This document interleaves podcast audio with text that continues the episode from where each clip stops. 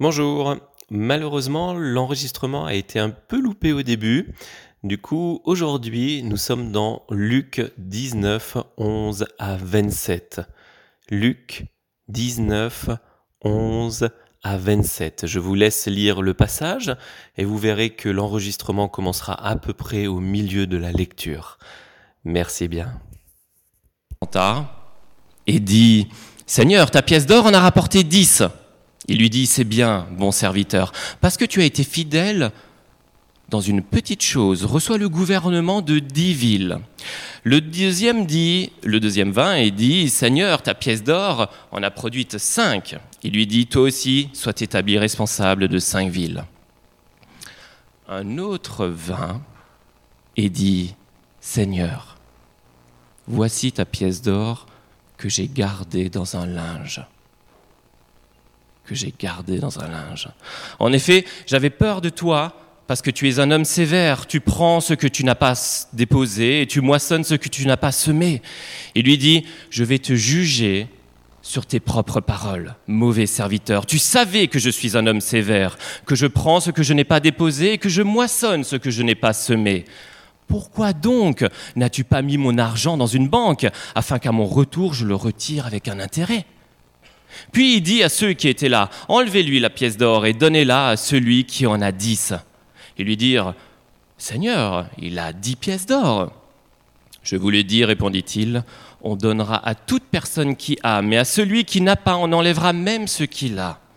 Quant à mes ennemis qui n'ont pas voulu que je règne sur eux, amenez-les ici et mettez-les à mort devant moi. Et après avoir dit cela, Jésus marcha devant la foule pour monter à Jérusalem. Ouh, c'est chaud ce matin. Hein. Alors ça c'est le genre de texte un peu euh, casse-figure. Hein. Je vous avoue que c'est pas forcément évident. Et c'est lors d'une préparation d'une euh, formation sur le discipulat que j'étais en train de préparer que le Seigneur il me dit tiens prêche là-dessus. Euh, quoi? Sérieux là? T'as vu le truc? Moi, je veux bien prêcher sur l'amour, sur la paix. En plus, un bonhomme qui travaille à la SNCF, on connaît hein, les revendications syndicales. Euh, là, il n'y a pas de revendications. Hein. Alors là, euh, le roi, il les égorge à la fin, parce que dans certaines traductions, il les égorge. Hein. Donc là, euh, franchement, Seigneur, tu es sûr que je vais prêcher là-dessus? Mais en réalité, c'est vraiment un encouragement que j'aimerais vous partager ce matin à travers ce texte. Et vous allez voir que c'est génial. Notre texte, c'est une double histoire. C'est une histoire de poupée russe. Je ne sais pas si vous avez vu un peu dans ce texte, mais il y a une histoire qui encadre une autre histoire centrale. Alors, je vais vous faire la première histoire et après on va voir la deuxième histoire. Et avant de commencer, on va juste réfléchir, notre contexte, savoir pourquoi est-ce que Jésus nous parle de ça. Et c'est vraiment important, hein, toujours dans la Bible, quand on ouvre la Bible, de pouvoir avoir le contexte. Alors le groupe de jeunes qui était là hier soir, c'est pas un hasard que Laetitia vous a parlé de quelque chose. Qu'est-ce qu'il y avait avant Luc 19, 11 à 27 Alors, est-ce que vous avez entendu ce que Laetitia vous a parlé? Ok, c'est bon, Laetitia, je crois qu'il va falloir... Euh, voilà. T'inquiète pas, c'est exactement la même chose. Une fois qu'ils seront sortis du culte, ils auront tout oublié aussi. Donc... Euh, Zachée. Juste avant cette histoire, nous avons l'histoire de Zachée. Alors Zachée, c'est un juif, un collecteur d'impôts, et il est vraiment, mais alors vraiment pas du tout aimé par ses compatriotes juifs. Alors c'est normal, c'est un collecteur d'impôts, nous aussi on n'aime pas toujours payer nos impôts, mais lui il avait deux gros désavantages. Premièrement, c'était un collecteur d'impôts, mais pas... Attends, j'y viens, mais le problème c'est que c'était pas pour euh, c'était un collecteur d'impôts, mais pas comme aujourd'hui, on collecte les impôts. Généralement, ils aimaient bien gonfler un peu les taxes pour s'en mettre un peu, euh, voire beaucoup, dans leur poche. Donc, nous avons affaire quand même à un bonhomme qui est un voleur, il faut le dire. Et puis, deuxième désavantage qu'il avait, effectivement, il collectait ses impôts pas pour ses compatriotes juifs, mais pour l'occupant romain, ce qui fait de Zachée un collabo. Donc forcément, il n'est pas super bien aimé. Hein. Mais pour Jésus, il ne fait aucune différence. Et Zachée vient d'accepter Jésus chez lui, mais aussi dans son cœur. Et c'est un vrai bouleversement qui s'opère. Et c'est ça quand on accepte Jésus, hein. quand on reçoit, quand on décide de le recevoir, de le suivre, notre vie est complètement chamboulée. Et on revit complètement.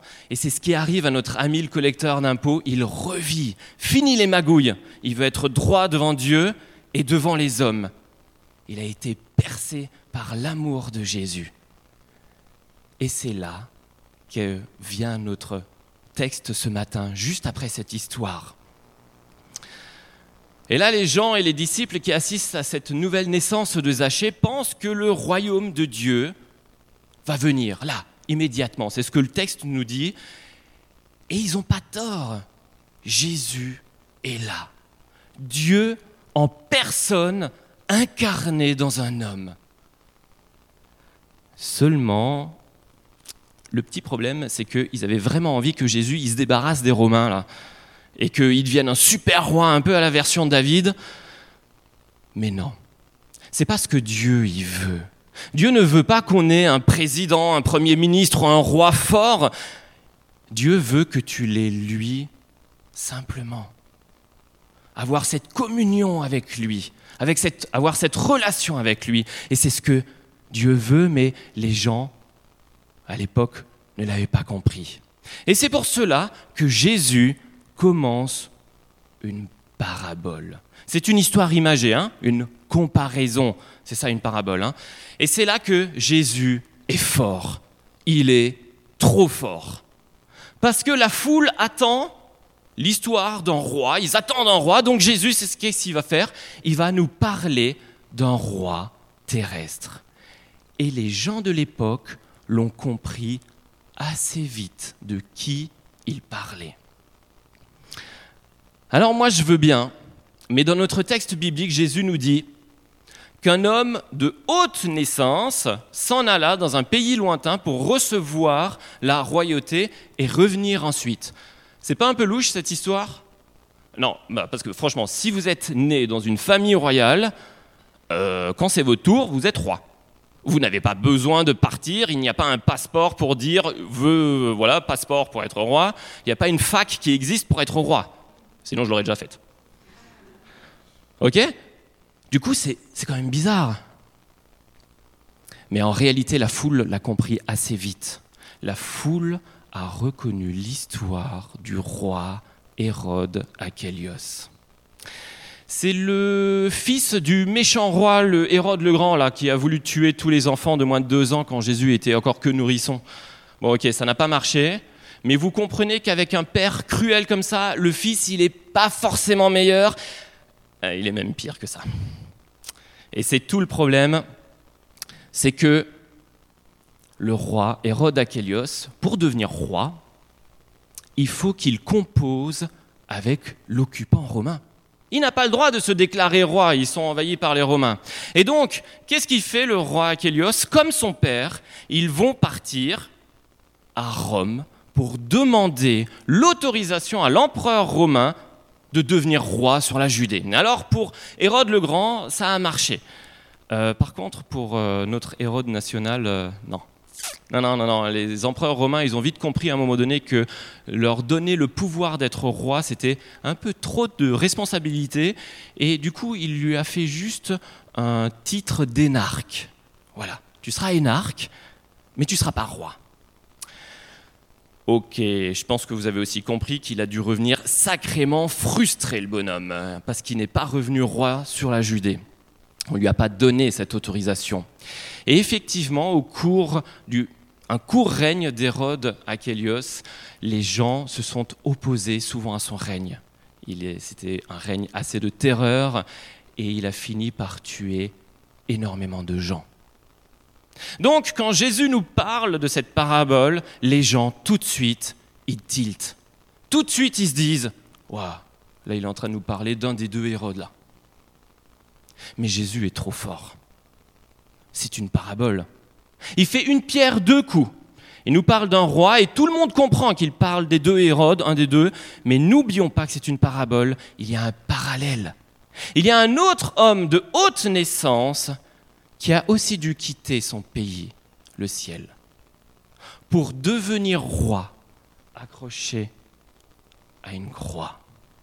Ouais, Jésus. Oui, Jésus parle de lui-même. Il est devenu roi, le plus grand roi qui existe de l'univers, parce qu'il est mort pour nous sauver de nos mauvaises conduites. Et c'est pour cela qu'il a été élevé au plus haut rang qu'il puisse y avoir. Et Jésus parle effectivement de lui-même, même si les gens pensaient à un autre roi au début. Mais là aussi, dans notre histoire, un troublant parallèle, hein, avec des gens qui ne veulent pas de ce roi, qui ne veulent pas du pardon que Jésus peut donner, qui ne veulent pas de cet amour extraordinaire et qui finissent par mourir. Pas de la mort que Hérode peut donner, par exemple, non, de la mort, le fait d'être séparé de Dieu, de son amour, séparé de Jésus. Il faut que vous compreniez que dans ce texte, Jésus nous fait le parallèle avec Hérode qui donne la mort, une mort violente. Mais l'autre parallèle, c'est la mort elle-même. Nous finirons tous par mourir. Et ce n'est pas la façon dont nous allons mourir, qu'elle soit douce ou violente, mais c'est la suite, c'est la mort elle-même. Et c'est bien plus violent d'être séparé de l'amour de Jésus, de l'amour de Dieu pour l'éternité, que de rentrer dans la mort d'une façon violente. Et c'est ce que Jésus veut nous faire comprendre. L'éternité sans lui, c'est horrible. Mais il nous dit un peu avant dans l'évangile de Luc, celui qui perdra sa vie à cause de moi la sauvera. C'est-à-dire que celui comme Zachée, qui se détourne de ses mauvaises voies et accepte Jésus, accepte de mourir à lui-même, c'est-à-dire accepte de ne plus être maître de sa vie, mais il laisse Jésus au centre de sa vie, diriger sa vie, alors il ne craindra pas la mort, car bien au contraire, cela devient une victoire et même une joie de rencontrer son roi. Bon ok, je vous dis pas tout de suite de mourir là. Je suis bien content encore de manger avec vous, de me réjouir avec vous, mais c'est un peu comme Paul qui nous fait le parallèle dans ses lettres, où il a envie de rejoindre Jésus. Et en même temps, il sait qu'il y a encore du travail. La moisson est encore grande. Et il sait aussi qu'il a envie encore de se réjouir avec ses frères et sœurs. Voilà. Voilà notre première histoire. Celle qui encadre une histoire centrale. Et pour comprendre correctement notre deuxième histoire, j'aimerais vous faire un parallèle avec le sport. Allez, dites-moi, qui fait du sport dans cette salle Qui en fait à peu près régulièrement? Ouais, allez-y, montrez-moi, levez-moi la main. Ok, ok, ok. Non, il n'y a aucun jeune de Célesta qui fait du sport? Sérieux? Ah ouais Là, je me suis dit, c'est pas possible, les responsables, vous, faites quelque chose, quoi. Ok, voilà, là, vous me fatiguez. Rien qu'à l'imaginer, vous, rien qu'à vous imaginer faire du sport, moi, ça me fatigue. Quand mon médecin du travail, il me demande si je fais du sport, je lui dis, écoutez, j'ai trois enfants, et il me coche direct la case sport. Alors en réalité, quand j'étais jeune, j'étais un ancien gymnaste. Je, ne sais pas pourquoi ils rigolent. Ils sont pas possibles. Ils sont mesquins dans cette église, je vous le dis, je vous le dis. En tout cas, quand j'étais jeune, j'étais un ancien gymnaste et j'en avais fait pendant pas mal d'années. Alors, vous inquiétez pas, hein, j'étais le plus mauvais de mon groupe, mais en réalité, on gagnait à chaque fois toutes les compètes parce que j'étais le petit dernier qui ramenait assez de points pour être à chaque fois premier. Ok, mais le problème, c'est que j'ai fait ma crise de la quarantaine et après 20 ans d'arrêt de gym, j'ai repris. Ok, je suis complètement dingue. Donc il y a deux ans, j'ai repris la gym et vous savez quoi? Eh ben je ne savais plus rien faire. Une catastrophe. Mais quel sport ingrat, hein, franchement. J'ai dû avoir plus de trois séances pour faire un simple salto arrière. Alors, ça vous paraît, ça, vous un peu bizarre, mais en réalité, quand j'étais jeune, je faisais des saltos arrière tout le temps, n'importe où, dans la rue, voilà. Ça me posait pas de problème. Et là, le problème, mais comment on fait de nouveau un salto arrière? C'est terrible. Et j'avais tout perdu. Et d'ailleurs, il faut que je vous parle du salto arrière. Bon, et Jeanne, fais-nous passer la vidéo du salto arrière. Il faut que je vous explique comment on fait pour un salto arrière. Alors, regardez. Alors bon, il part en flip, ok, il monte. Alors, premier élément pour le salto arrière, on prend bien, on monte le plus haut possible, on ne va pas en arrière, ok Donc, une chandelle, on monte le plus haut possible, on ne va surtout pas en arrière. Deuxième chose, pour tourner, on ne va toujours pas en arrière, c'est nos genoux qui viennent très vite sur nous pour nous faire tourner, ok Et une fois, alors là, il ouvre un peu vite, mais vous pouvez ouvrir un peu plus vous pouvez attendre encore un peu pour ouvrir. Vous pouvez regarder le sol, mais à la réception, vous regardez bien devant vous. OK Allez, je vais vous le montrer en accéléré. Vous allez voir, enfin pas en accéléré, en vitesse normale, ce que ça fait. Un salto. Et voilà, ça fait ça. Ok, vous avez compris? Donc une bonne tonicité, on monte en chandelle, on ne va pas en arrière, on ramène très vite ses genoux pour tourner, et vous ouvrez, euh, bon, à peu près quand vous avez décidé, avant de toucher le sol. Et puis voilà, tout se passe bien. Ok, vous avez compris comment ça fonctionne? Ok, à vous. Est-ce que quelqu'un me fait l'exemple? Parce que là, je vous ai expliqué comment ça fonctionne. Hein. André tu, me fais... C'est vraiment de la mauvaise volonté, on est d'accord C'est pas possible. Je vous ai expliqué comment ça fonctionne. Eh bien, dans la foi et dans notre marche avec Jésus, c'est exactement la même chose. Tu as beau tout connaître par cœur, tu as beau avoir une théologie très juste sur l'Évangile et finalement ne jamais suivre Jésus. Les pièces d'or ici symbolisent le gain spirituel. En quelque sorte, en plus simple, les pièces d'or, c'est ta marche avec Jésus. Que veux-tu faire de ce que tu as compris de la foi? Que veux-tu faire de ce que tu as appris de la part de Dieu? Que veux-tu faire de tout ce que tu vois dans ton église ou dans d'autres rassemblements où tu vas Tu es dans ton arbre comme Zachée, avec toutes ces connaissances. Mais à un moment donné, il va falloir descendre de ton arbre et mettre en pratique. Et je connais des gens qui connaissent l'évangile par cœur, il ferait un super chat GPT version chrétien. Et en plus, ça existe. Hein. Mais ils ne connaissent pas Jésus. Théoriquement, oui. Mais ils ne suivent pas Jésus. Jésus n'est pas dans leur vie de tous les jours. Et c'est assez terrible parce que notre serviteur qui n'a produit aucun fruit se fait retirer tout ce qu'il a. Et ce matin, j'ai vraiment envie de voir avec toi comment tu fais pour fructifier la pièce d'or que Dieu te donne. Comment avoir dix pièces en plus? Comment avoir un gain de 1000% Comment grandir avec Dieu? Et ce matin, j'aimerais tellement t'encourager à persévérer, quoi qu'il arrive, quoi qu'il coûte, à suivre Jésus. Est-ce que vous avez lu pourquoi notre serviteur, notre mauvais serviteur, il n'a pas réussi? Alors, à votre avis, pourquoi il n'a pas réussi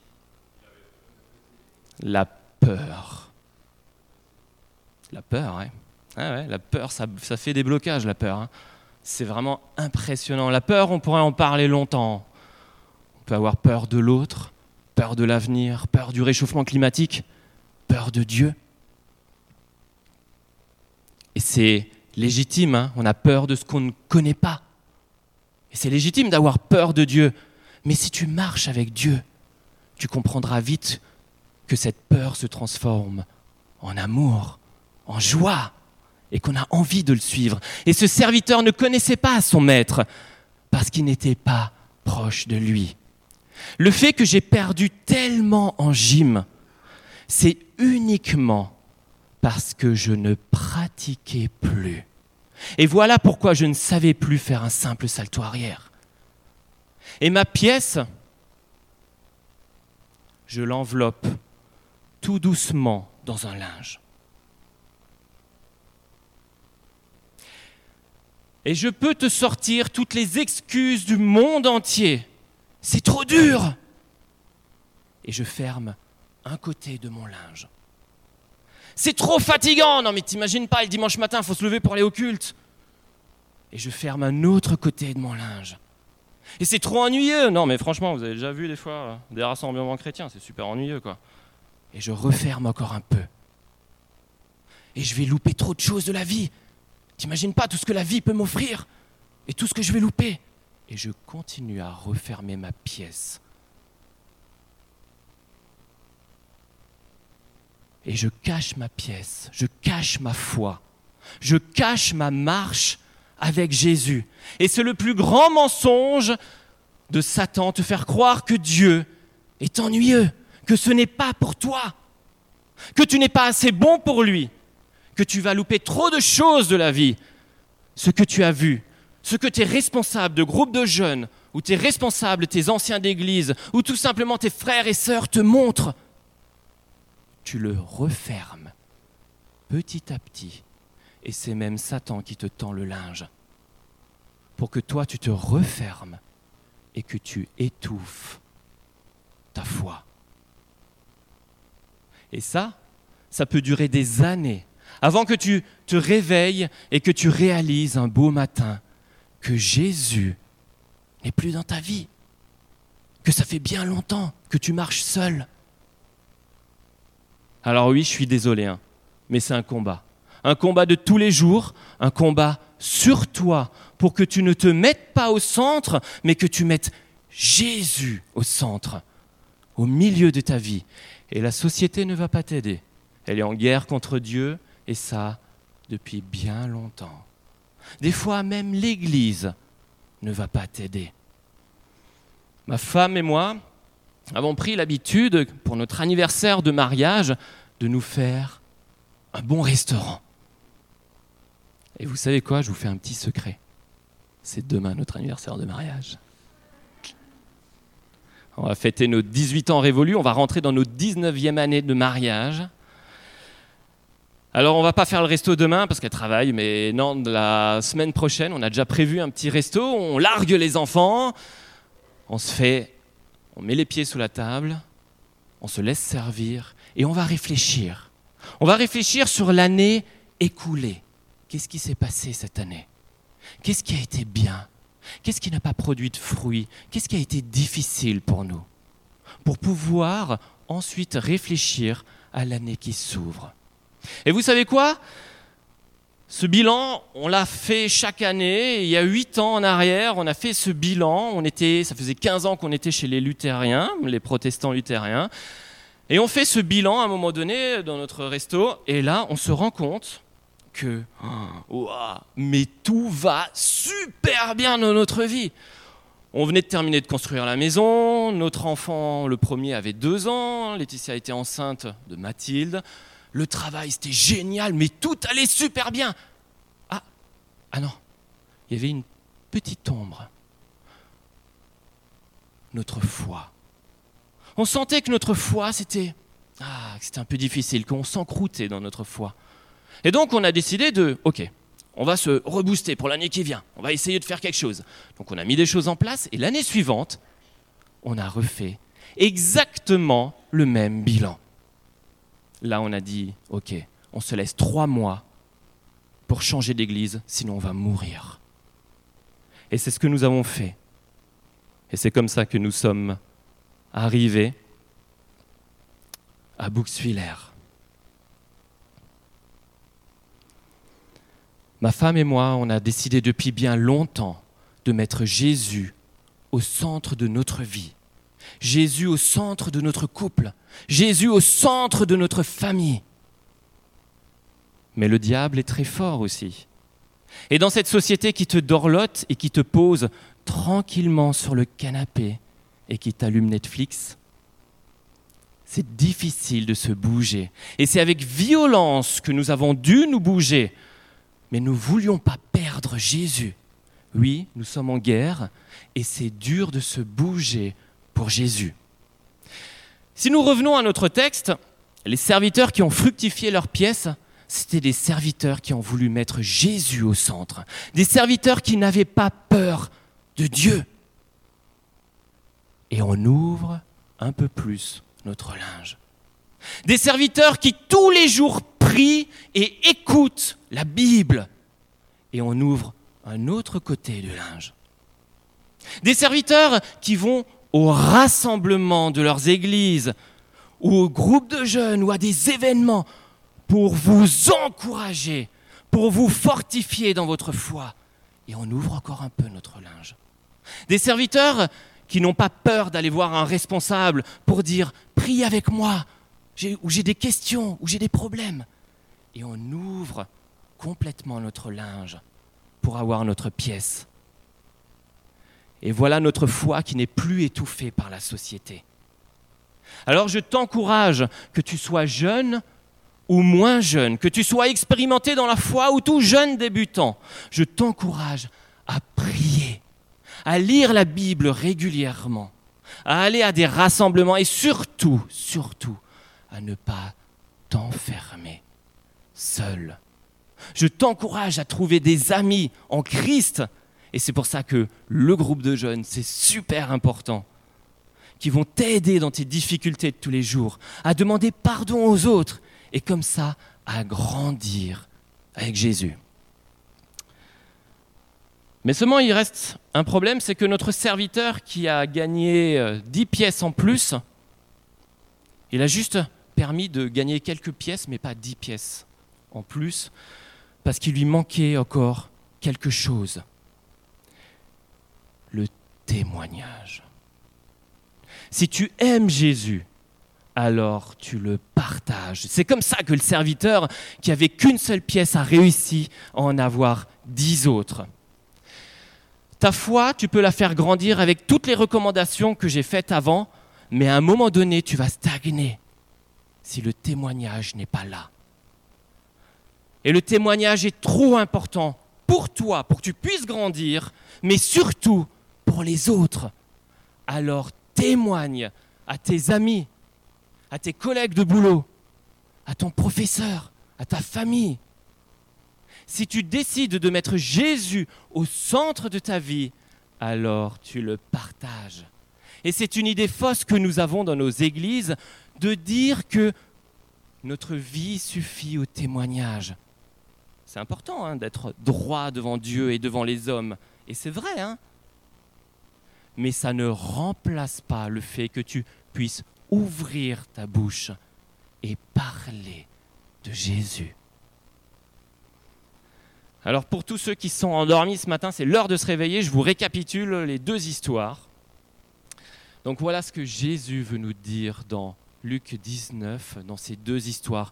La première histoire, celle qui va encadrer,